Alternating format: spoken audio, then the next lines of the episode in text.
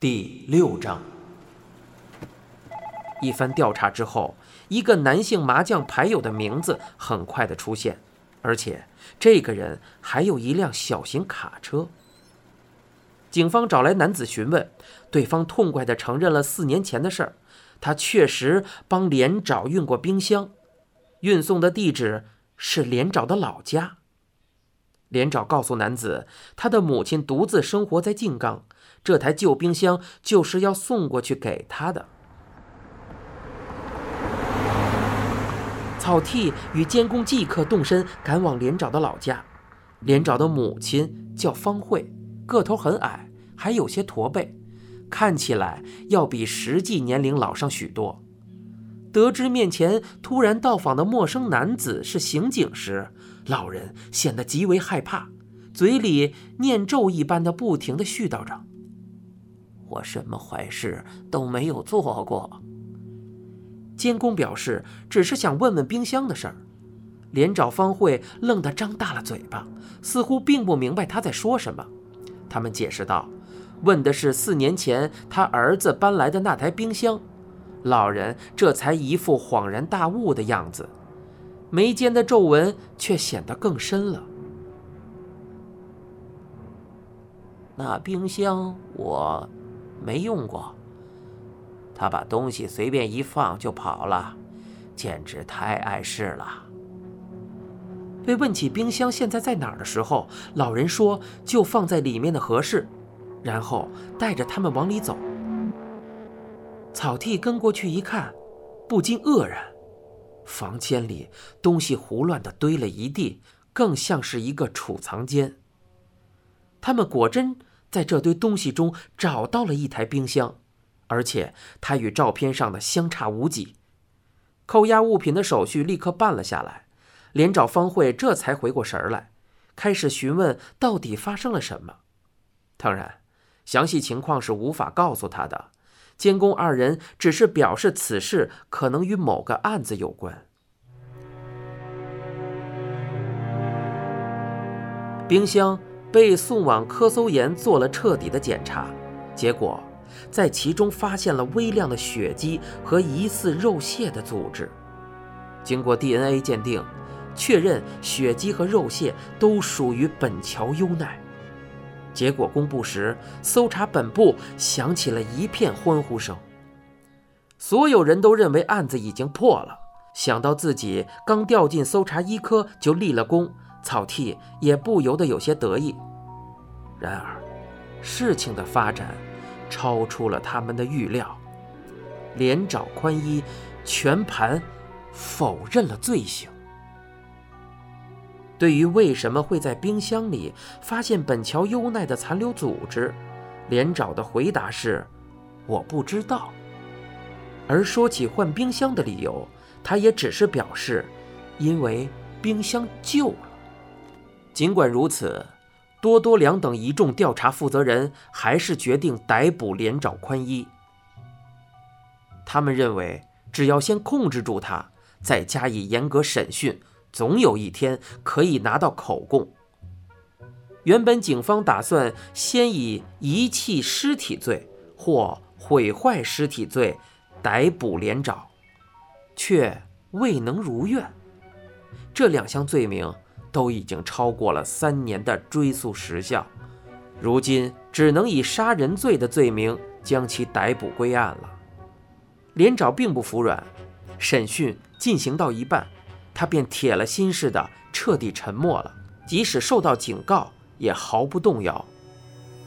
无论如何都要给我找齐证据。侦查会议上，多多良几乎怒吼着下达了命令。部下们也都给出了强有力的回应。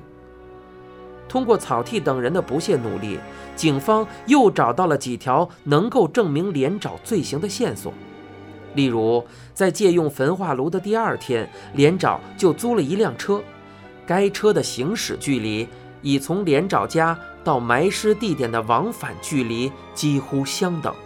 此外，侦查员们在搜查连长住处的时候，还发现了一把用报纸包着的旧铁锹，经过分析，铁锹上的泥土与埋尸地点的土壤成分十分接近。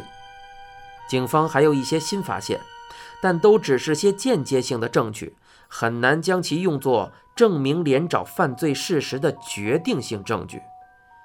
有人提出了折中方案，建议不再让这个保持沉默的凶手承认杀人的罪名，而是让他改为承认伤人致死或罪名更轻的过失杀人。由于优奈死因不明，这个方案也说得通。听了这句话，多多良大发雷霆：“和凶手谈条件，简直是荒唐！”他之所以一直不肯张嘴，就是因为心里很清楚自己犯了重罪。无论如何，我们都必须告他杀人。最终，警方在没有得到任何杀人物证的情况下，将案子移交到了检察厅。接下来就要看检察厅的决定了。检方选择了起诉。按理说，搜集了这么多间接证据，上了法庭肯定会让真相大白。然而，审判并没有按照检方的计划进行。在首次公审中，连长否认了起诉的内容，那是他第一次，也是最后一次有价值的实质性发言。自那以后，连长便拒绝做任何回答。无论检方提出什么问题，他都只是重复着同样的答案，无可奉告。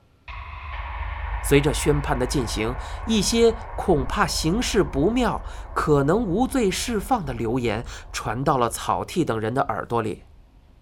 不会吧？草剃暗暗想到。虽说都是间接证据，但那么多的材料仍无法用来裁决吗？审判的焦点有两个。一是本桥优奈是否为人所杀，二是，在不能确定杀人动机及杀人手法的情况下，能否借助间接证据来认定杀人罪名的成立。焚尸之后进行掩埋，怎么想都会觉得人必然是连找杀的。然而，司法审判不会这样轻易地得出结论，只要存在一丝没有杀人的可能性，杀人的罪名就。不能成立。一审判决公布的那天，天气一早便很寒冷。从连长被捕那天算起，已经过去了将近一千个日日夜夜。草剃当时在另一个搜查本部得知了判决的结果：被告无罪。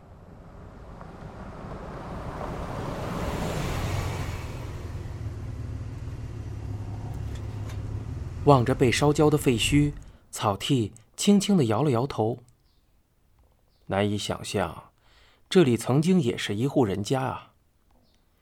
站在一旁的内海勋说道：“我也想象不到哎。这里与其说是房屋被烧毁后的废墟，不如说是一片垃圾焚烧场。数不清的木材、塑料和金属制品全都烧成了一团。”已然无法分辨开来。一想到伴着浓重的黑烟产生的还有大量有毒气体，草剃不免对赶来灭火的消防员们有些同情了。在进入联合搜查本部之前，草剃与内海勋二人先与静冈县警碰了个头，顺便来到了火灾现场查看情况。说话的是一名当地刑警，姓上野。此次也是他带着草剃二人来到现场的。上野三十出头，体格颇为强健，看起来活力十足。他说道：“这附近我曾路过很多次，可现在不走近看，根本认不出这里曾经有户人家。烧得这么严重啊？”面对草剃的疑问，年轻的刑警点了点头。嗯，坏了的电器、家具、被褥和垃圾把这里堆得满满当当的，还有很多捆扎起来的报纸和书，估计都是从某个垃圾回收站里搬过来的吧？内海勋问道。怎么会变成这样呢？上野歪着脖子答道：“谁知道呢？根据周围的邻居反映，大概十年前就是这个样子了。听说这个老太太不爱与人来往，就算有人抱怨臭气熏天，她也充耳不闻。政府的人也来过很多次，他们告诉老太太，要是不好处理，政府可以帮忙解决。结果呢，每次都被她赶跑了。她还说，这些东西是她个人的财产，绝对不会扔，让他们别管。你现在收听是由一辆松鼠播讲的《沉默的巡游》，欲知详情，请听下回。